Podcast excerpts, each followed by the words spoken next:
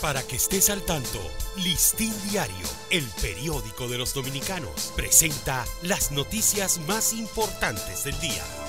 Buen día, hoy es miércoles 29 de marzo de 2023. El Ministerio de Hacienda, Habitat y Edificaciones tiene en sus manos el proyecto de reconstrucción y adecuación del Centro de Corrección y Rehabilitación Las Parras desde el año 2021 y hasta la fecha los avances lucen nulos, mientras la Intendencia afirma encontrarse en el proceso inicial de evaluación del plan de trabajo de la obra.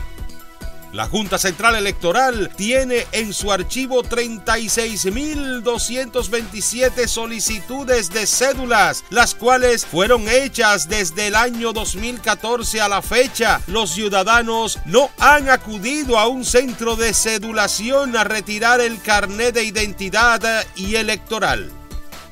El director del equipo de transportes eh, del Ministerio de Obras Públicas y Comunicaciones, Elidio Alcántara, informó que el socavón en el puerto Don Diego se debió posiblemente a la presión ejercida por estructuras de hierro con un peso entre los 2.000 y 2.500 kilogramos.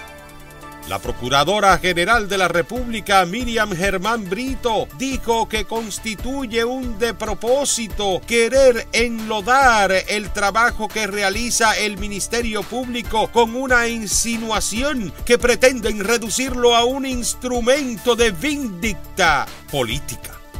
Los hombres con edad promedio de 45 años residentes en zonas urbanas y que comparten un promedio de 3.5 personas en el hogar donde viven es el perfil del paciente con tuberculosis en el país ubicado en áreas priorizadas de acuerdo al mapa de pobreza.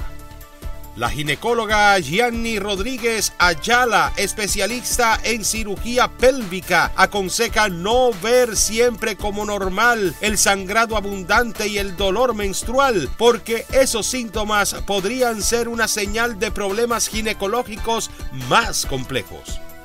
Las farmacias del pueblo cercanas a las zonas de mayor afluencia de personas durante la Semana Santa tendrán un horario especial y se mantendrán ofreciendo servicio durante el asueto.